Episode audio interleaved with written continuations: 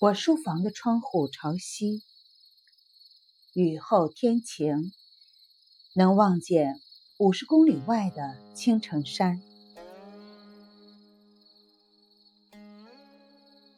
峨眉、青城是蜀中两座名山，一座大而秀，一座小而幽。大是山体的巨大嵯峨。也是言其盛名远播。但凡到四川的游客，有两处必去：峨眉山、都江堰。青城山距都江堰一步之遥，但知之者甚少。电视剧《笑傲江湖》播出后，大家因青城派而知晓青城山。然而，剧中的青城派不能和少林、武当相比，跟五岳剑派也差得远。按今天的说法，属于小众，非主流。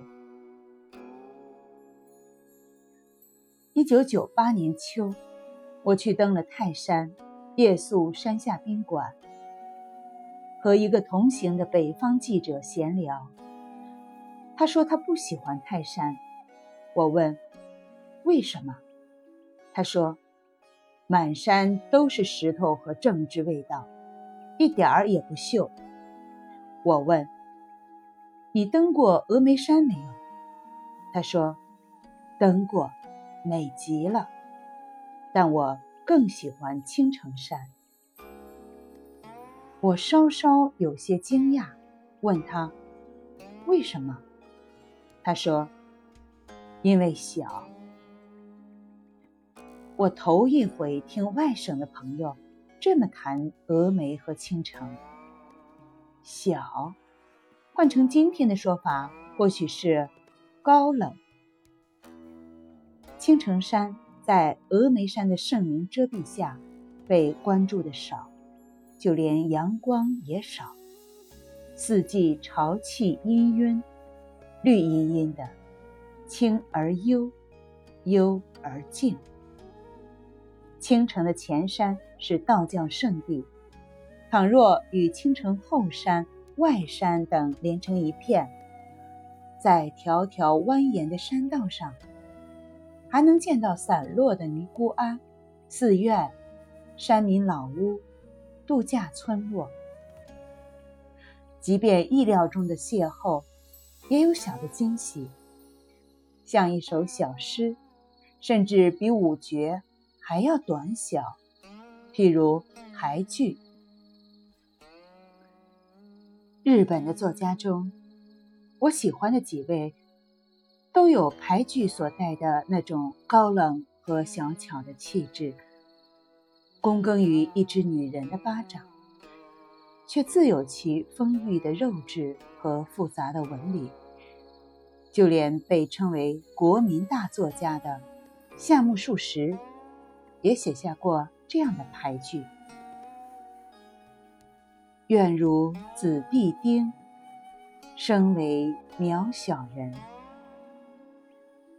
川端康成过世后，加藤周一写过《明宝石匾》的“永别了，川端康成”一文，称川端康成。是伟大的小诗人，因为他不触及世界国家大事，不问大自然与社会的构造，经常从以历史为主体的事情中逃离，一味想把世界局限在眼前的这块地方，用眼睛看，用手指抚摸女人的机体，冷的、温的，干的、湿的，使人迷惑在。稀落的混合色彩里，